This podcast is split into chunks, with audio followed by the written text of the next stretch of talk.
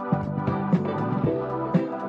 J'aime bien évidemment euh, raisonner plus en retour sur investissement que euh, simplement en coût et en, chiffre d'affaires pour se dire voilà est-ce qu'à un moment euh, dans les relations humaines comme dans la relation avec le client comme dans de la R&D pour des produits il y a des moments où on a besoin d'investir. Donc il faut raisonner avec du cash les sujets de trésorerie. Puis il y a des moments où on a besoin aussi de, de s'assurer que on va avoir une capacité à, à cracher de la marge de façon à pouvoir continuer à se développer.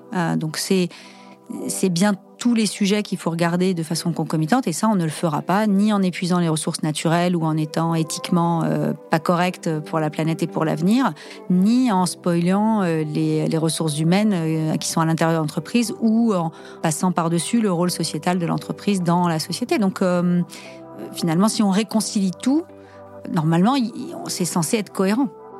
Sinon c'est qu'on s'est trompé quelque part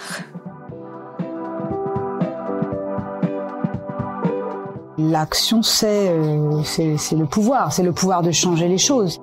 On devrait avoir 57% euh, de femmes dans les comités dirigeants. On est à 17%. On devient femme de pouvoir. Le pouvoir pour le pouvoir, c'est pas, c'est pas un but. C'est Madame la Présidente. Bonjour Chloé. Euh, vous êtes directrice générale adjointe de Cogedim depuis 2023. Vous êtes à des postes de direction depuis 2011 avec une évolution dans les secteurs des médias, des jeux, de la banque et des prestataires de relations clients avec une expertise métier, le marketing client. Vous avez été également membre de conseil d'administration de plusieurs entreprises. Vous ne comprenez pas la logique de galon, euh, voire même de vouvoiement lié au titre, mais vous avez un sens élevé de la responsabilité de la fonction de management et encore plus de direction. Pour vous, être DG, c'est d'abord avoir une liberté d'action pour donner un cap à une organisation. Vous vous questionnez également sur la place des quotas dans votre rapport au syndrome de l'imposture. Et ce sont l'ensemble de ces sujets que j'ai eu envie de creuser avec vous. Et vous, qu'est-ce qui vous a donné envie de participer au podcast? Je pense qu'il y avait deux choses. Bonjour d'abord.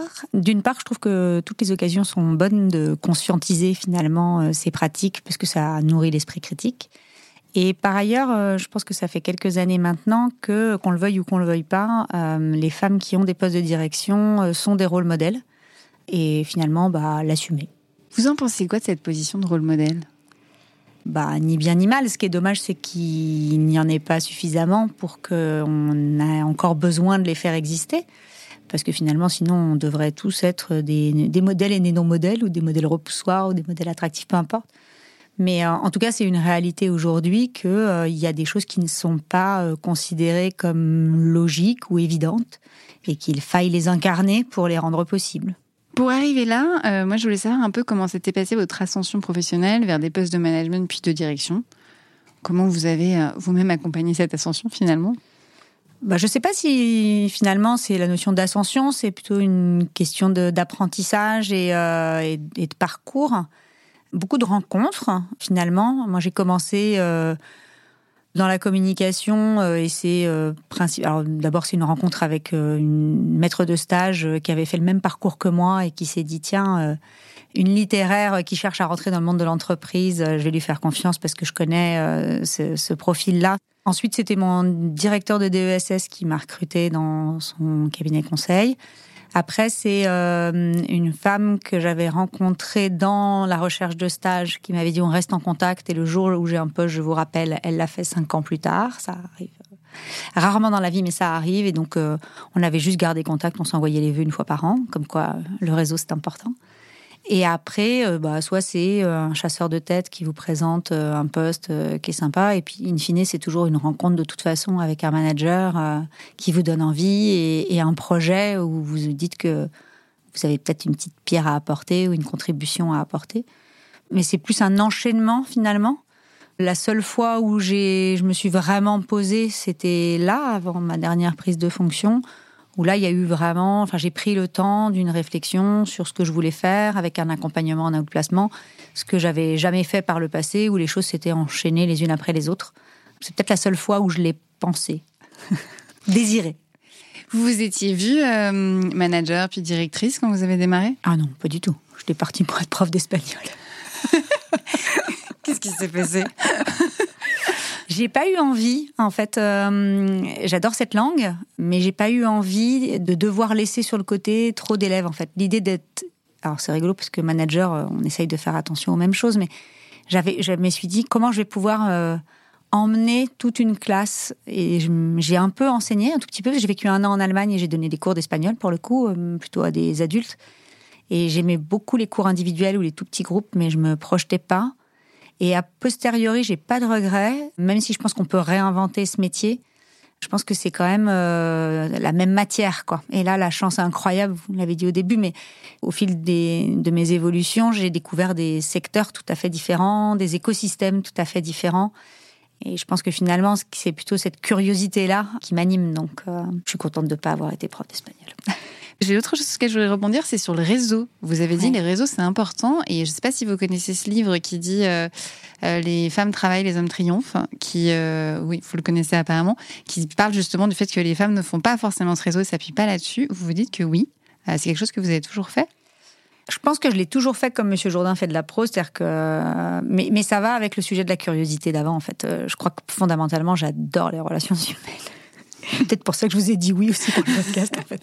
C'est juste passionnant de rencontrer des gens. Donc ouais, je pense que j'ai toujours eu une forme de pratique, euh, même amicale, euh, de d'essayer de voir un maximum de monde, pas pour voir des gens, pas par manque, mais Ouais, par, par, curiosité, par envie de découvrir, par euh, intérêt dans les échanges.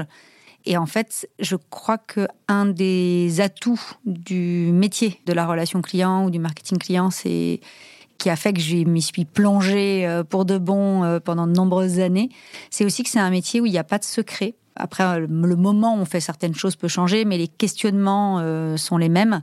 Et donc, on peut en parler très librement, de façon transverse à plein de secteurs. Et je pense que ça facilite aussi le réseau. Donc j'étais quasiment toujours membre d'associations sectorielles dans toutes mes activités. Et c'est un élément de respiration hyper important. Et je pense pas qu'on puisse trouver des solutions si on fait pas des pas de côté, un peu de sérendipité là pour apprendre des choses en juste en se frottant à d'autres réalités ou d'autres professionnels qui font le même métier différemment. Enfin voilà. Donc euh, c'est presque vital. C'est une forme d'oxygène le réseau. Oui, c'est marrant parce que du coup, la façon dont vous abordez le réseau, c'est plus comme euh, une évolution de votre propre métier et d'apprendre le métier qu'une question d'évolution de carrière, en fait. Ah oui, c'est enfin puis pour le coup c'est désintéressé. Des fois on rencontre des gens et puis on sait pas du tout ce qui va se passer. Puis des fois c'est rigolo parce qu'on trouve des, des, points communs ou des projets possibles ou des choses qu'on a envie de faire ensemble et et puis on se retrouve plus tard. Enfin voilà, c'est c'est Charles Pépin, euh, le philosophe, qui dit euh, pour qu'il se passe des choses dans la vie, il faut avoir une intention et être euh, ouvert à l'inattendu. Et je pense que dans le réseau, c'est ça. C'est l'intention de rencontrer des gens, d'avoir des choses à leur dire, et puis en même temps se dire ah, peut-être passer autre chose et accepter que des fois il se passe pas grand chose et que c'est pas très grave. Voilà, il faut un peu des deux. Oui, mais du coup, c'est vrai que là, dans ce que vous dites, c'est plutôt la notion de prendre plaisir à faire du réseau que de travailler son réseau, parce qu'on parle de travailler ah son réseau. Non, moi, je travaille pas mon réseau. oui, c'est ça. Et c'est marrant d'ailleurs parce que des fois, dans des postes de plus de direction, on vous dit il faut poster une fois tous les temps, ou euh, on va vous faire accompagner par une agence qui va vous rédiger des posts, etc. Moi, je sais pas faire ça en fait. Euh, je les écris moi-même, et si j'ai rien à dire pendant trois semaines, je dis rien pendant trois semaines. Et, euh, donc non, je travaille pas mon réseau c'est intéressant parce que c'est tout l'enjeu de, ce livre-là, c'est de dire que les hommes travaillent leur réseau, les femmes non. Euh, donc l'évolution est différente, mais vous vous dites en fait, je prends plaisir à faire du réseau.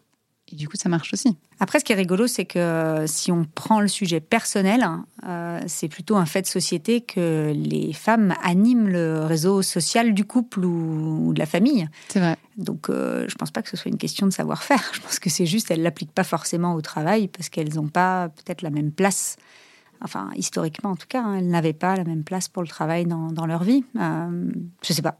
c'est un peu ça qui est dit aussi, c'est une question de temps. Hein. parce que la, question que j'aurais pu vous poser sur la suite, c'est finalement euh, quel temps vous consacrez à votre réseau? Mais en fait, vous vous consacrez pas. C'est juste que ça fait partie de votre travail. En fait, vous l'intégrez pleinement. Oui. Euh, mais... beaucoup. Bilan, beaucoup. Enfin, à la fois pas du tout et beaucoup. oui. Non, c'est ça. Euh, mais souvent, voilà, dans, dans les conclusions de ça aussi, c'est que les femmes n'ont pas forcément le temps ou ne le prennent pas de faire du réseau pour les raisons familiales euh, que vous évoquez aussi. Vous avez dit que vous avez évolué, enfin, c'est venu au faire de rencontres, donc vous avez fini par avoir un rôle de manager puis de directrice. Comment est-ce que vous l'avez endossé, ce rôle de directrice? D'abord, je pense qu'il y a euh, la, le courage qui est donné par celui ou celle qui pense que vous en êtes capable. Donc, je pense que c'est toujours une main tendue à un moment. Ça peut être la main d'un chasseur de tête qui a tout à fait intérêt aussi à vous placer dans le poste. Hein. C'est pas, pas forcément une main désintéressée, mais c'est, mais c'est une main tendue. Et après, dans des, je pense que la, fois où j'ai le plus bugué, c'était sur euh, au moment où on a donné mon nom pour un poste en conseil d'administration, la première fois comme administratrice de boulanger. Et ma réaction, mais qui était une réaction de pur réflexe, c'était de dire mais tu crois que j'en suis capable? Et là, bah, il m'a répondu, bah, en fait, si je pensais que tu n'en étais pas capable, j'aurais pas donné ton nom, en fait, ce qui est pas con. Et quand euh, les fondateurs de Saitel, devenus Fondever, m'ont proposé de prendre la, direction générale de, de France, c'était aussi un moment où justement, spontanément, j'avais envie de dire oh, un vrai poste de DG, oh, est-ce que j'en suis capable? Et j'ai répondu merci de penser que j'en suis capable. Je me suis dit que j'avais progressé depuis la fois d'avant. Mais oui, je pense qu'avant tout, c'est des gens qui pensent que c'est possible. Et puis après, il y a le fait qu'en évoluant, on est confronté à d'autres personnes et que ce sont des humains avec deux bras, deux jambes et qu'on leur ressemble un peu aussi. Donc c'est pas non plus, enfin cet, imaginaire qu'on peut avoir des dirigeants en se disant ils sont pas comme nous. Bah si, ils sont comme nous. Enfin, je veux dire, c'est juste des gens normaux. Hein. voilà. Après, il faut probablement une dose d'ambition, une petite dose d'ego, faut pas se mentir, euh, un peu de confiance en soi. Enfin, les gens qui disent mais non, on ne prend pas ces postes de direction. Euh, si on a de l'humilité, bah, il faut évidemment de l'humilité, mais il faut aussi une dose d'inconscience et de courage et d'audace. Sinon, on les prend pas. Comment vous êtes passé de merci de me faire confiance à euh, j'ai confiance pour le poste? Oh non, ça j'ai toujours pas ça. Mais ça, euh, non, non. Enfin, il faut évidemment avoir suffisamment confiance pour euh, pour le prendre. Mais euh, mais je crois qu'il faut. Enfin, en tout cas, moi, je me donne confiance au quotidien parce que je le je l'occupe le poste. Donc c'est aussi en regardant si on a l'impression qu'on aide les gens à faire mieux. Si en étant là, est-ce qu'on facilite, est-ce qu'on accélère, est-ce qu'on simplifie. c'est plutôt la contribution qu'on apporte.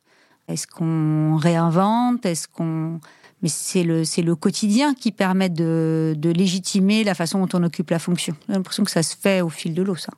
Ok. Donc euh, c'est l'observation de bah, que ça, ça marche en fait.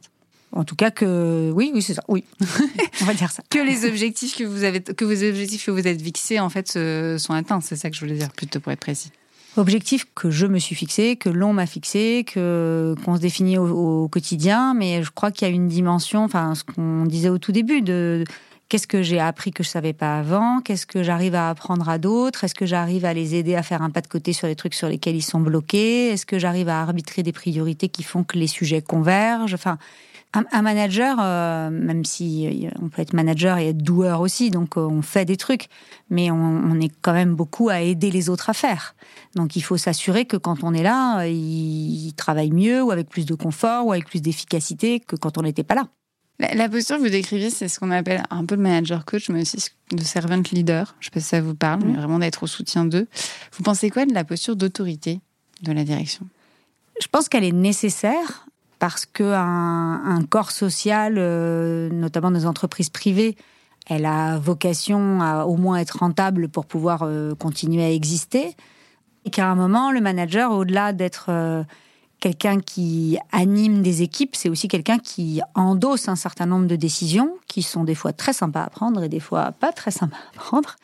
Et que ce courage-là nécessite que derrière les gens euh, se disent que ça a du sens et que cette autorité s'exerce. Donc l'autorité, elle est un, apanage obligé euh, d'un poste de dirigeant. Par contre, elle se décrète pas. Voilà. Elle, je pense pas qu'elle se décrète. Je pense que quelqueusement dans le nom, dans le titre même du poste, on confère à l'intitulé du poste une autorité. Mais ça, ça tient pas dans la durée si on n'arrive pas à l'incarner correctement. Normalement, elle se mérite l'autorité. Elle se donne. Euh, qu'est-ce qui fait qu'on la donne alors selon vous?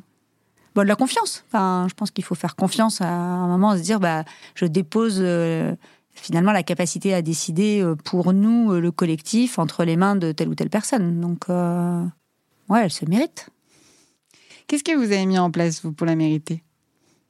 Ah, bonne question. Qu'est-ce que j'ai mis en place pour mériter? Beaucoup d'échanges, je pense. beaucoup d'échanges, essayer d'avoir de l'écoute, du temps. Luxe qu'on ne se permet pas forcément, mais dans les relations humaines, il faut du temps aussi, une confiance ça se décrète pas. Pas mal de boulot aussi sur la compréhension des modes de fonctionnement des uns et des autres. Euh, il y a des gens qui euh, sont très méticuleux, très introvertis, euh, qui ont des, gens de dossier. Il y a des gens qui, au contraire, sont, ont besoin d'exister beaucoup, de parler beaucoup, des gens qui ont besoin d'être rassurés. Enfin, de comprendre ces modes de fonctionnement pour accepter de se glisser finalement dans dans des façons de faire qui sont différentes des siennes. Et c'est aussi comme ça qu'on arrive à démontrer que soit on a un mode de fonctionnement et de l'expliquer aux autres pour que les gens puissent respecter aussi ce mode de fonctionnement comme moi je respecte. en tout cas, j'essaye de respecter le leur. C'est, de l'articulation peut-être euh, qui permet de, faire en sorte de, de démontrer que euh, ça fonctionne mieux quand il y a un collectif qui est fédéré. Et cette histoire d'autorité, c'est peut-être ça, c'est peut-être le point de convergence du collectif euh, vers une seule et même direction. C'est intéressant ce que vous dites par rapport au fait d'expliquer son mode de fonctionnement. C'est pas courant. Euh, c'est vrai que on est tous différents. Parfois, on oublie.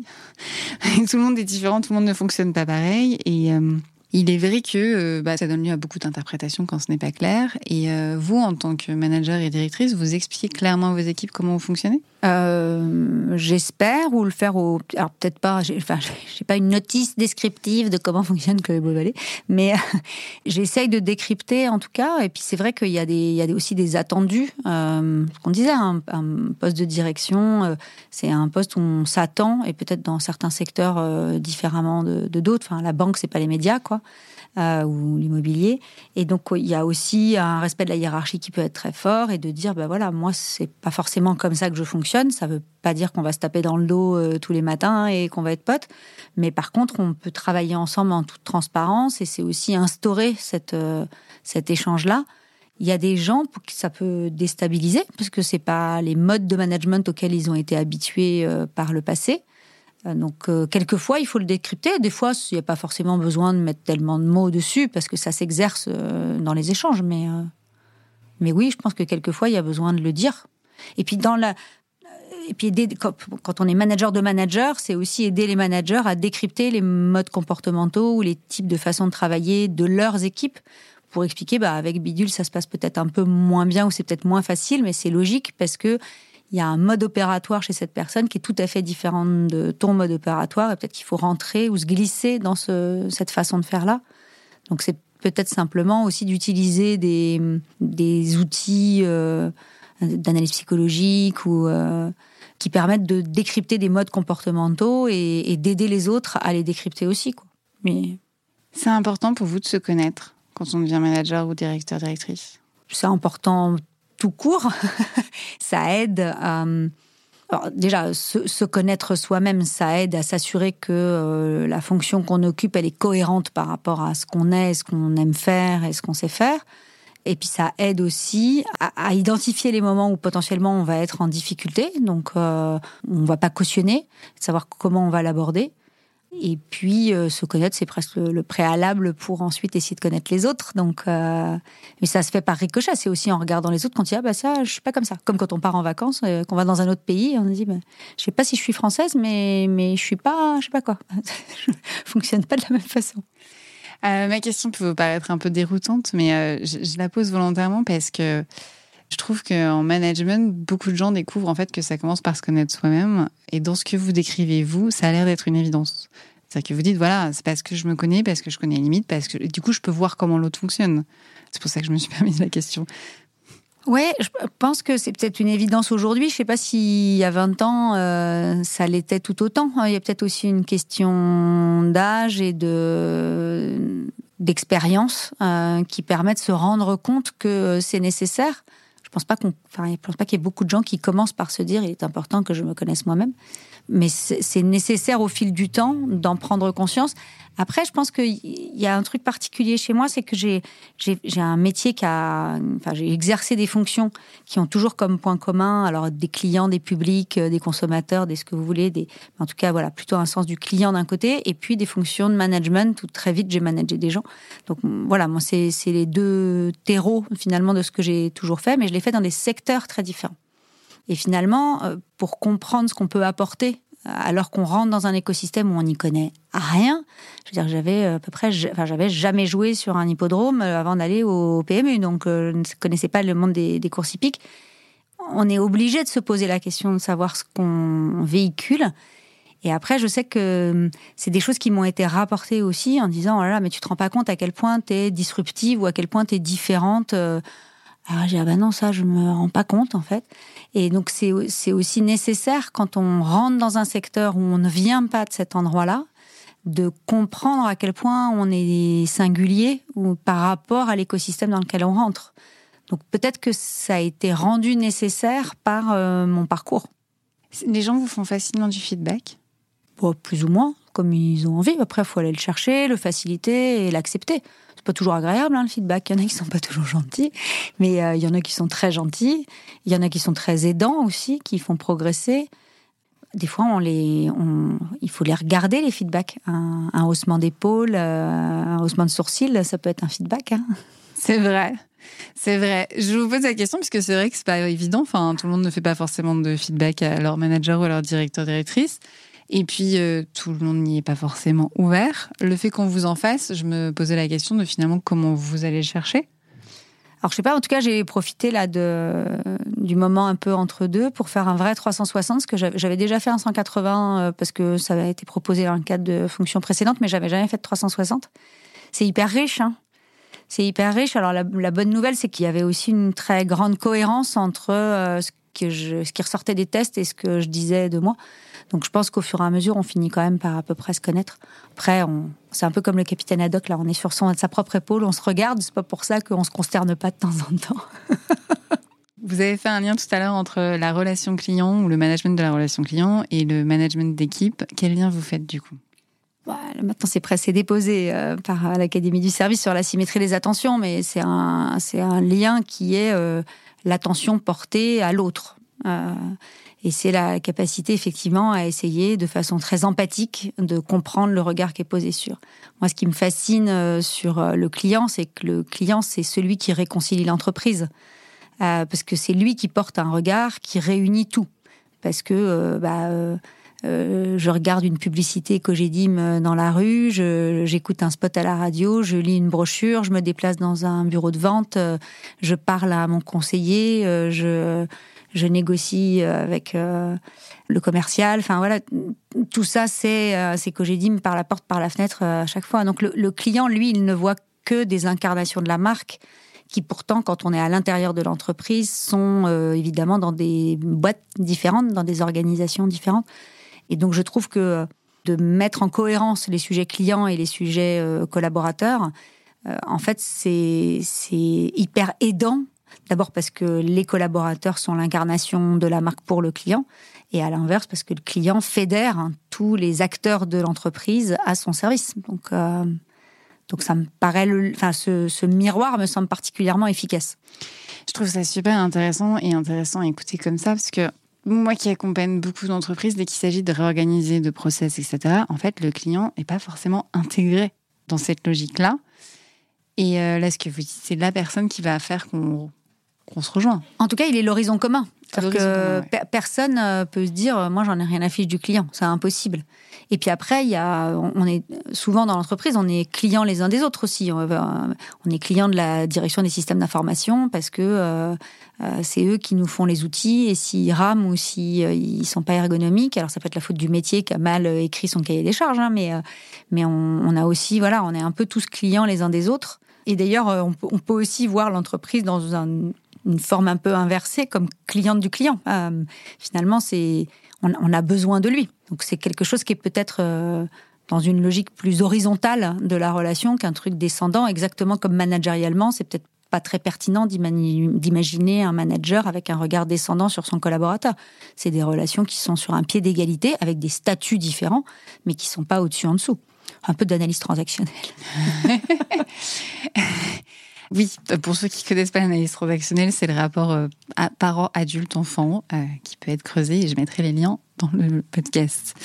Oui, et du coup, vous parce que très souvent, enfin, dans les directions, dans les DG, donc euh, il y a des gens qui viennent des relations clients, mais il y a beaucoup de gens qui viennent de l'administratif, notamment des DAF, et donc il y a la vision qui est plus chiffrée. Comment est-ce qu'on réconcilie finalement la vision chiffre et client? C'est un peu, c'est un peu basique ce que je raconte, mais le chiffre finalement, ce n'est que le résultat du client, c'est-à-dire c'est ce qu'il achète. Et comment est-ce que finalement on rapproche ça de ce côté beaucoup plus humain que vous avez du client, qui est, euh, bah, c'est une personne, c'est notre euh, horizon, comme vous l'avez dit? Bah, je pense qu'on peut même élargir et en fait comment on réconcilie toutes les dimensions de l'entreprise. Ce que je trouve Mhm. vraiment intéressant aujourd'hui, c'est toutes ces notions de de responsabilité sociale des entreprises qui permettent de travailler en triple comptabilité, en tout cas qui nous invitent à travailler en triple comptabilité, qui nous invitent à interroger l'écosystème de parties prenantes dans lequel on navigue et donc de se poser des questions qui sont beaucoup plus 360 que ce qu'on faisait historiquement. Et l'argent, c'est le moteur, quoi. Enfin, enfin c'est le carburant qu'on met dans le moteur. Donc, si, euh, si on n'a pas de capacité à générer ce qui ensuite nous permet de continuer à avancer, euh, bah, le collectif, il s'arrête. Donc, c'est le rationnel qui permet de s'assurer que ce qu'on fait est effectivement efficace. Et moi, j'aime bien, évidemment, euh, raisonner plus en retour sur investissement que euh, simplement en coût et en, chiffre d'affaires pour se dire, voilà, est-ce qu'à un moment... euh, dans les relations humaines comme dans la relation avec le client, euh, comme dans de la R&D pour des produits, il y a des moments où on a besoin d'investir, donc il faut raisonner avec du cash, les sujets de trésorerie. Puis il y a des moments où on a besoin aussi de, s'assurer que on va avoir une capacité à, à cracher de la marge de façon à pouvoir continuer à se développer. Donc c'est c'est bien tous les sujets qu'il faut regarder de façon concomitante et ça on ne le fera pas ni en épuisant les ressources naturelles ou en étant éthiquement euh, pas correct pour la planète et pour l'avenir ni en spoilant euh, les, ressources humaines euh, qui sont à l'intérieur de l'entreprise ou en passant par-dessus le rôle sociétal de l'entreprise dans la société. Donc finalement si on réconcilie tout, normalement c'est censé être cohérent. Sinon c'est qu'on s'est trompé quelque part. C'est sûr, on le voit déjà aujourd'hui un petit peu. Euh, J'aimerais revenir sur votre parcours. Vous avez dit à un moment que là, vous aviez pris un, vous n'avez pas dit pris un break, mais vous avez fait une pause après euh, votre dernier poste de présidente euh, chez Saitel. Et vous avez bien choisi ce poste aujourd'hui. Euh, quelle a été votre réflexion? Parce que jusqu'à présent, on vous a amené finalement jusqu'au poste de présidente de Saitel. Là, vous avez fait une pause volontaire pour prendre une décision du poste dans lequel vous êtes aujourd'hui. Du coup, qu'est-ce qui s'est passé pour vous?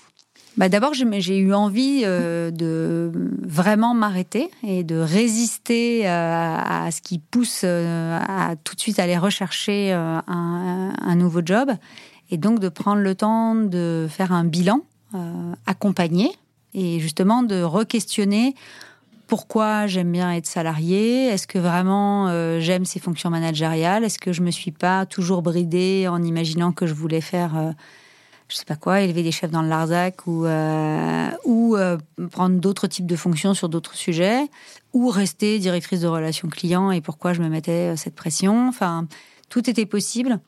Et en fait, ça, ça, en repartant vraiment de qu'est-ce que j'aime faire dans la vie et qui je suis, etc.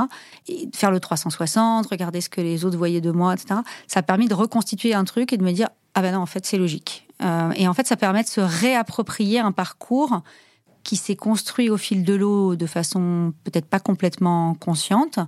Et là, de se dire, en fait, c'est vraiment mon parcours, d'être capable de l'expliquer aussi à, d'autres. Et après, de me dire, ben non, en fait, euh, je pense que je suis arrivée au bout d'un cycle qui était d'essayer de correctement traiter le client dans l'entreprise en disant, non, en fait, le sujet, c'est vraiment de le placer pour de vrai euh, comme un élément fédérateur de l'entreprise, placé au, cœur de l'entreprise.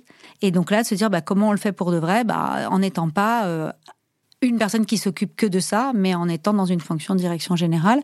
Et après, avec la lucidité aussi de me dire que euh, j'avais eu une fonction euh, qui était une fonction de, du point de vue juridique, présidente, mais on va dire de direction générale de filiale pour, pour un opérateur de, relations clients avec une dimension financière X et, euh, et d'avoir la lucidité de se dire que pour prendre une fonction de direction générale dans un autre euh, secteur et éventuellement sur des surfaces financières plus importantes, j'étais peut-être euh, encore avec quelques marches à franchir.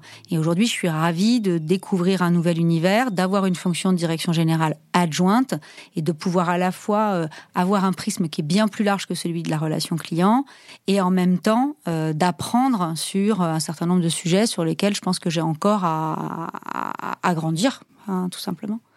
Ok, cette dimension d'apprendre, j'ai la sensation qu'elle est clé dans tout votre parcours et dans votre, dans ce que vous menez sur la suite. Oui. Oui. en quoi c'est important d'apprendre? Ah, j'ai l'impression que c'est une fausse question.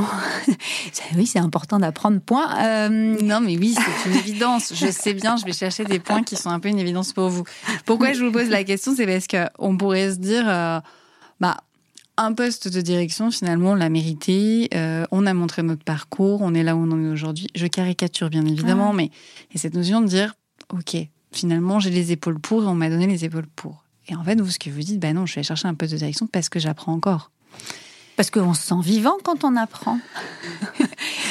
ouais, je dirais ça, parce que ça, c'est une énergie vitale. Je me pose la question finalement, peut-être, je pourrais plus précisément, c'est euh, le lien entre légitimité et apprendre. C'est-à-dire, peut-on être légitime quand on apprend? Ah oui. Qu'est-ce qui fait qu'on est légitime en apprenant, en fait?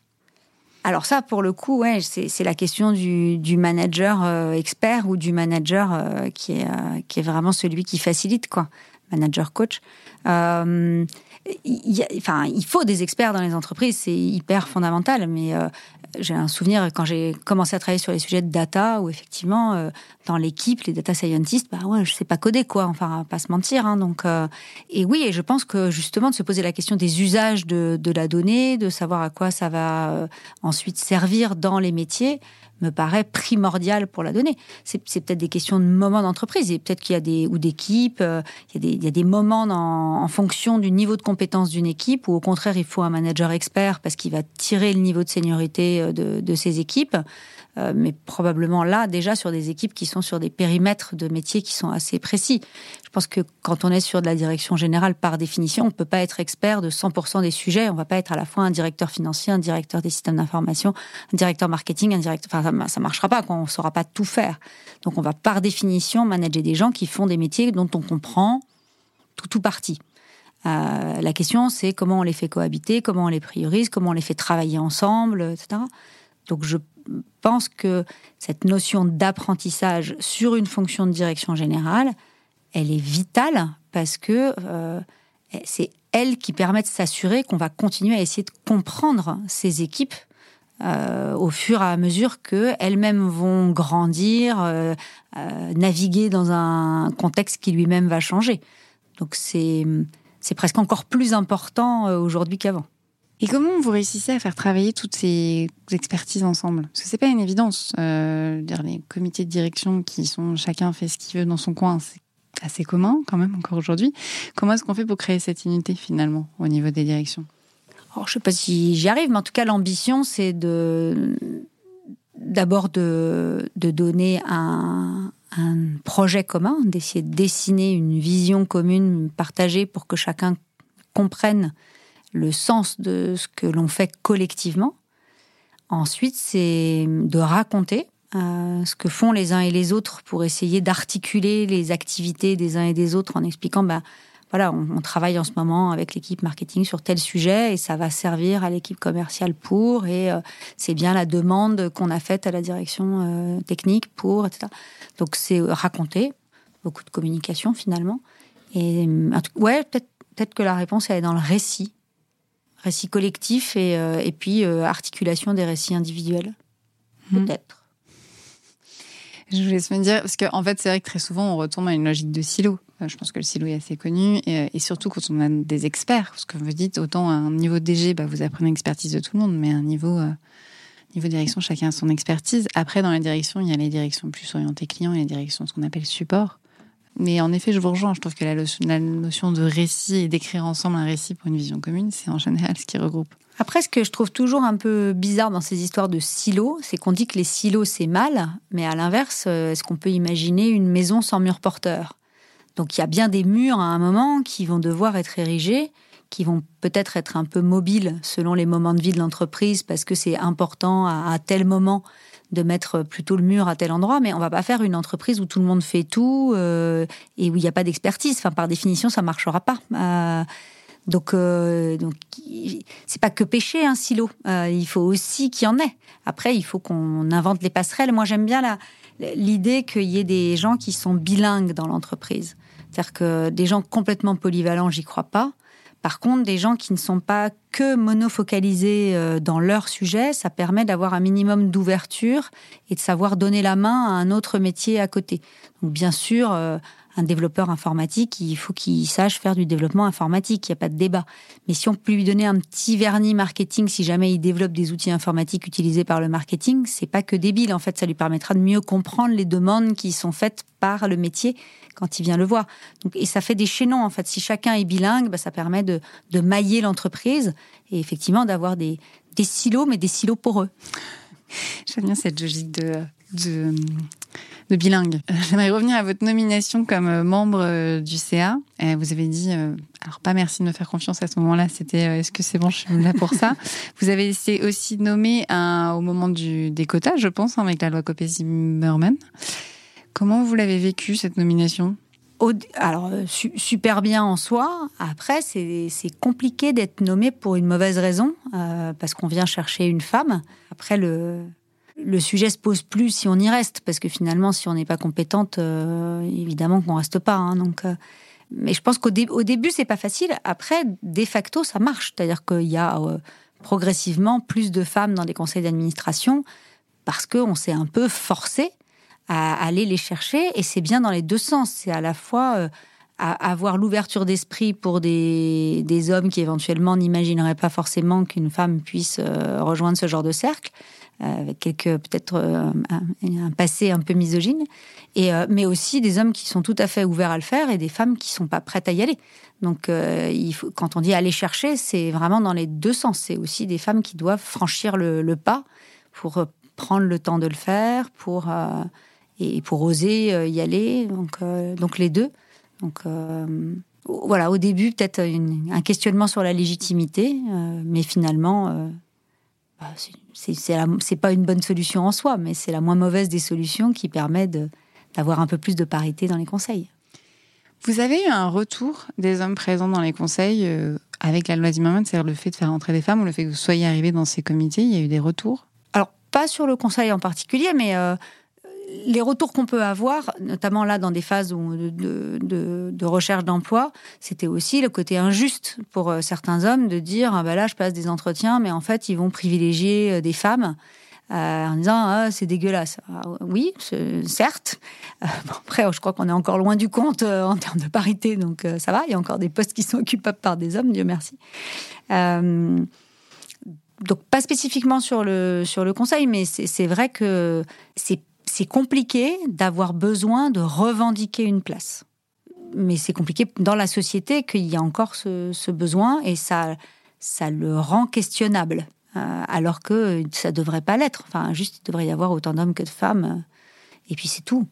Et, mais, ces, croyances limitantes euh, dont on parle beaucoup sont tellement ancrées qu'on trouve ça normal qu'une DRH, une DIRCOM, euh, ce soit des femmes et, euh, et on se pose aucune question et qu'un directeur technique ou un directeur commercial soit un homme, on s'en pose pas non plus. Quoi. Donc, euh. Après, on se pose pas non plus de questions quand c'est un homme qui est DRH. Hein. C'est pas faux. C'est vraiment dès que c'est une question de, de, femme qui a un poste qui est dit pour des hommes, mais à des, à des, postes de direction de façon générale, que ce soit RH ou com, quand ce sont des hommes, je crois pas qu'on se pose de questions non plus. Mais après. Oui, en fait, la question, c'est qu'est-ce qui semble, entre guillemets, normal? Euh, mais à l'inverse, euh, on va trouver ça rigolo qu'un homme soit assistant senteux. C'est ça, ça oui. Donc, euh, c'est tout ce qui est atypique par rapport à une norme sociale. quoi. C'est vrai. Quand je vous écoute, j'ai l'impression que votre parcours a été relativement simple, mais peut-être pas du tout. en tout cas, plus facile. Qu'est-ce qui a été plus dur dans votre, dans votre parcours? Qu'est-ce qui a été dur hein? Il y a plein de trucs qui ont été durs, mais rien de particulier. Qu'est-ce qui vous a marqué? J'ai posé la question différemment. Dans votre parcours, qu'est-ce qui vous a marqué particulièrement? Il y a des, des modes managériaux qui m'ont marqué. Dans le conseil en communication, au tout, tout début de ma carrière, euh, j'avais un manager qui n'imposait pas les nouveaux projets qui arrivaient, qui en parlait. Et puis nous laissait lever la main en disant celui-là il m'intéresse ou voilà. Ça, ça, ça m'avait vachement marqué en me disant c'était rigolo parce qu'évidemment il finissait par imposer si personne prenait, hein, euh, c'est logique.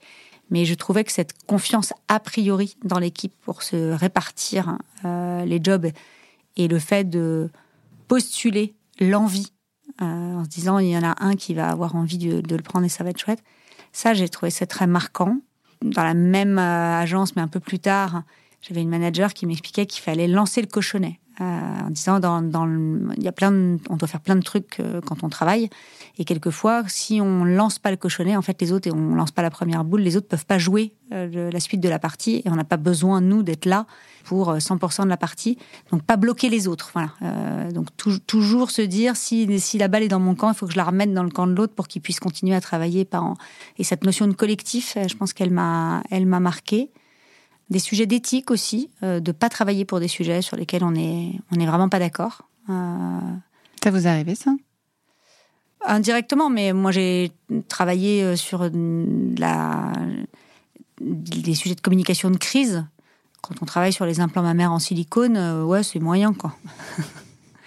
donc donc aujourd'hui, je suis contente de travailler sur un sujet qui fait sens d'un point de vue sociétal. je trouve ça important. Voilà. Et après, ce que peut-être ce qui m'a marqué dans mon parcours, c'est euh, mais à chaque fois, je dirais que c'est des rencontres quand même. C'est des gens, c'est des façons de d'opérer les métiers. Euh. ça peut être en négatif aussi, hein, des choses où on se dit ça, moi je veux plus jamais le, vivre ou le revivre euh, parce que je trouve pas ça correct vis-à-vis des de fournisseurs si on les paye pas en temps et en heure ou je sais pas quoi. Enfin, ça peut être des choses très anecdotiques comme des choses très structurelles.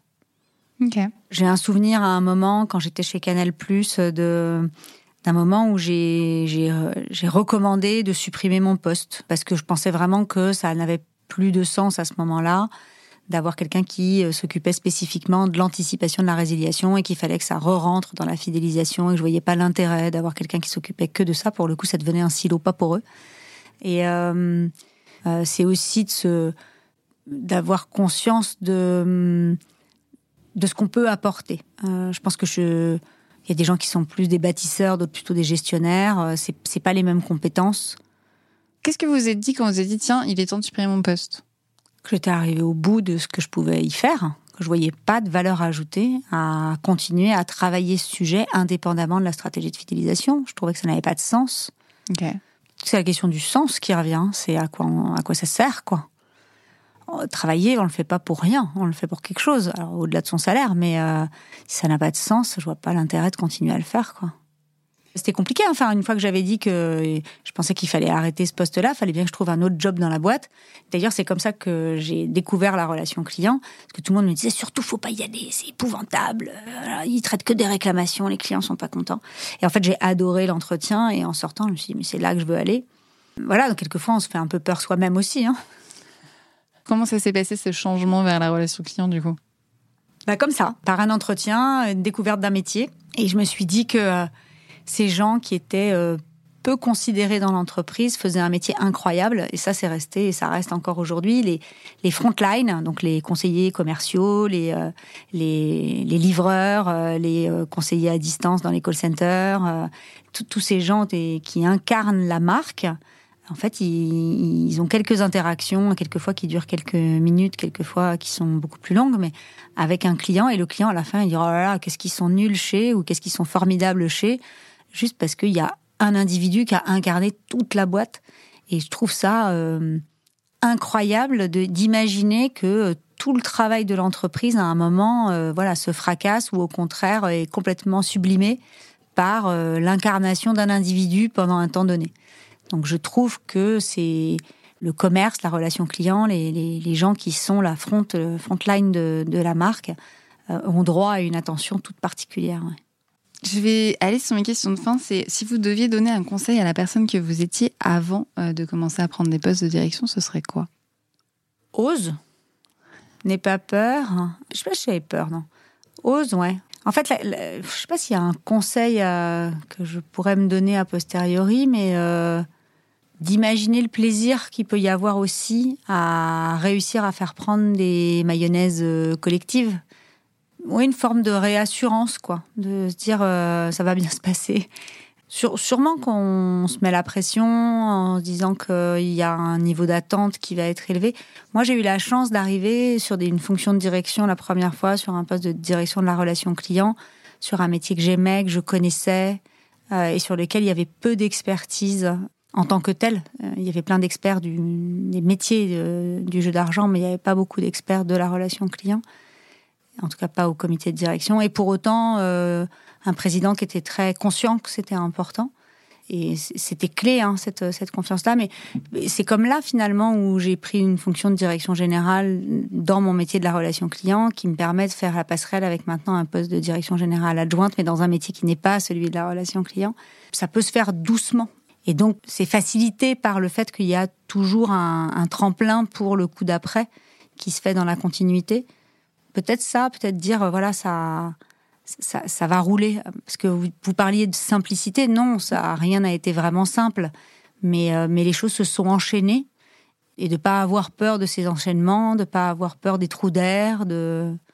Moi, je fais partie d'une génération, on a fait nos études en disant ça va être dur sur le marché du travail, on va avoir du mal à trouver un emploi, on risque d'être au chômage. Et puis en fait, j'ai jamais, euh, à part quelques mois, là, euh, sinon j'ai jamais été au chômage. Donc et ça, ça peut s'enchaîner très bien. Puis c'est aussi avoir le courage de se dire, euh, c'est pas grave en fait, euh, quand on cherche un projet qui fait vraiment du sens, auquel on, a vraiment envie de participer, ça vaut la peine aussi euh, d'attendre un peu et de se faire confiance en disant ça va bien se passer. Qu'est-ce que vous souhaitez aux directrices d'aujourd'hui et de demain?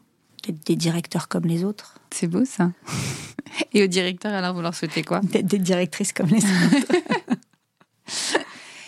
Euh, juste pour revenir à ça, sur d'être des directeurs comme les autres et d'être des directrices comme les autres, on a, j'ai parlé au tout, tout début des galons euh, liés aux directeurs. J'ai mis, je mets des guillemets au mot galon, mais vous pensez quoi de la posture de directeur et directrice? Ce serait quoi un directeur et une directrice de demain en fait? Ah, de demain, je sais pas. Je pense que euh, même d'aujourd'hui, c'est presque un sujet individuel de se dire il faut être le directeur qu'on pense qu'on peut être et puis surtout d'être à, la bonne place au bon moment dans, dans l'entreprise. Ouais, les, galons, c'est pas quelque chose qui me parle beaucoup, même si justement ça vient euh, rendre acceptable le fait que vous preniez des décisions. Euh, donc euh, voilà. Ce que je trouve dommage souvent, c'est que ça biaise le, ce qu'on peut vous dire. En disant ah oui, mais on, ne peut pas tout lui dire, ou ça on va pas lui dire, ou il faut lui montrer qu'on travaille bien. Alors pour le coup, ce à quoi je crois vraiment, c'est que un dirigeant il est là pour affecter des neurones et des euros aux bons endroits dans l'entreprise. Et, en fait, si on n'est pas éclairé par euh, la réalité du fonctionnement ou du dysfonctionnement dans l'entreprise, on peut se tromper. On peut euh, garder des gens qui sont pas à la bonne place parce que personne n'a osé vous dire que vraiment ça se passait pas bien. On peut euh, euh, affecter des budgets à des sujets qui sont pas euh, réellement efficaces. Enfin, on, peut se tromper si on vous cache des choses. Donc le but, c'est d'essayer de libérer la parole pour qu'on vous dise la réalité de ce qui est vraiment pénalisant. Et, euh, et puis de libérer la parole sur ce qu'on pourrait faire de mieux, parce que les gens disent bon, de toute façon, ça sert à rien que je dise ça, parce qu'on le fera jamais. Alors que peut-être que justement, on va le faire. Donc c'est essayer de, de décorseter ce, dialogue corseté par les galons, et en même temps, pour autant, de ne pas abdiquer euh, le respect ou l'autorité qui est lié au galon. Voilà, c'est ce, truc intermédiaire, cet équilibre qu'il faut, qu'il faut trouver. C'est intéressant, euh, métaphoriquement, d'avoir utilisé le mot corsage avec euh, les galons. Mmh, donc, donc, du coup, que les directeurs soient des directrices comme les autres et vice-versa, des gens qui libèrent la parole. Oui, et puis peut-être que, en repensant à ce sujet de qu'est-ce qu'on peut souhaiter aux directrices, c'est d'oublier qu'elles sont femmes. Je pense que les, un, homme oublie qu'il est homme. Euh, une femme oublie, dans l'entreprise en tout cas, enfin même dans la société, elle oublie, elle pas qu'elle est femme. Et pourtant, ça n'a pas une valeur de dingue de se souvenir de son genre, on s'en fout, c'est pas ça le sujet. C'est vrai, après, dans ce que vous dites, moi j'ai vu euh, des. J'ai interviewé des directrices donc, euh, qui disaient qu'elles avaient adopté des postures d'homme et donc elles se sentaient comme un homme. Donc du coup, c'est pas une question de ne plus se sentir femme, c'est un moment de se sentir comme un homme et que c'est pas forcément euh, la meilleure posture non plus. Je sais pas ce que vous pensez de ça. Bah, j'avais vu une étude qui disait que euh, plus les femmes euh, évoluaient dans l'entreprise, plus elles se coupaient les cheveux, plus elles s'habillaient avec des pantalons. Enfin qu'il y avait une, elles rentrent finalement dans un moule qui est euh, celui bah, de, leur quotidien, enfin de, comment elles évoluent euh, autour mhm. d'elles. Je pense que ça revient au sujet de se connaître soi-même et être soi. Euh, il faut être soi. C'est vrai. Donc, aux directrices et aux directeurs d'être soi-même, en fait, de se connaître même et d'être soi-même, indépendamment de leur genre. C'est ça. ça marche. Et dernière question, qu'est-ce que vous pensez qui doit fondamentalement changer dans les organisations et ou la société? Pour arriver à une égalité de pouvoir J'ai l'impression que le premier combat, euh, enfin en tout cas le combat à, mener, c'est c'est ces histoires de croyances limitantes. De et, je pense que justement ce qui se passe dans la société depuis quelques années, cette prise de conscience du regard étrange qu'il y a sur les sur les femmes, est, limitant. Et, déjà d'en prendre conscience, c'est drôlement bien. Peut-être que le premier combat, c'est ça. Moi, c'est vrai que je discutais avec des amis qui me disaient mais euh, mais Chloé j'ai pas envie de prendre un poste euh, à responsabilité euh, tu me dis que j'en suis capable mais j'en ai pas envie. Et vraiment sincèrement j'en ai pas envie. Je lui dis bah en soi ça me dérange pas que tu n'en aies pas envie. Il y a aucune obligation à prendre un poste. Ce qui m'embête plus c'est qu'en pourcentage de la population qui en a pas envie il y a beaucoup plus de femmes que d'hommes. Donc j'aimerais bien savoir pourquoi tu n'en as pas envie et donc c'est de relégitimer des envies donc ouais je dirais c'est continuer ce travail de prise de conscience euh, en essayant de le faire euh, dans la souplesse, le respect, la bienveillance, voilà, avec de la douceur. Mais je pense que c'est ça qui permettra euh, ensuite d'exercer le pouvoir de façon différente, parce que finalement, il n'y a pas une façon d'exercer le pouvoir, il y a des façons d'exercer le pouvoir. Et puis, et puis qu'est-ce qu'on appelle pouvoir dans l'entreprise si c'est effectivement le pouvoir de décider? De l'orientation stratégique Il y a aussi des entreprises qui décident d'abdiquer, enfin des dirigeants d'entreprise, dans du management libéré qui décident d'abdiquer ce pouvoir en le mettant au profit du collectif, mais ils ont quand même le pouvoir de fédérer. Donc il y a toujours euh, quand même un, enjeu qui est, qui est autour d'une capacité à faire. Voilà, je répondrai euh, par ce, cette libération de la, de la conscience collective. Merci beaucoup. Merci infiniment. Si cet épisode vous a plu, dites-le moi dans les commentaires et avec des étoiles. Vos retours sont précieux, vos partages aussi, si vous pensez que cet épisode peut parler à votre entourage. Vous pouvez suivre le podcast sur Instagram et LinkedIn, et je vous retrouve avec plaisir au prochain épisode.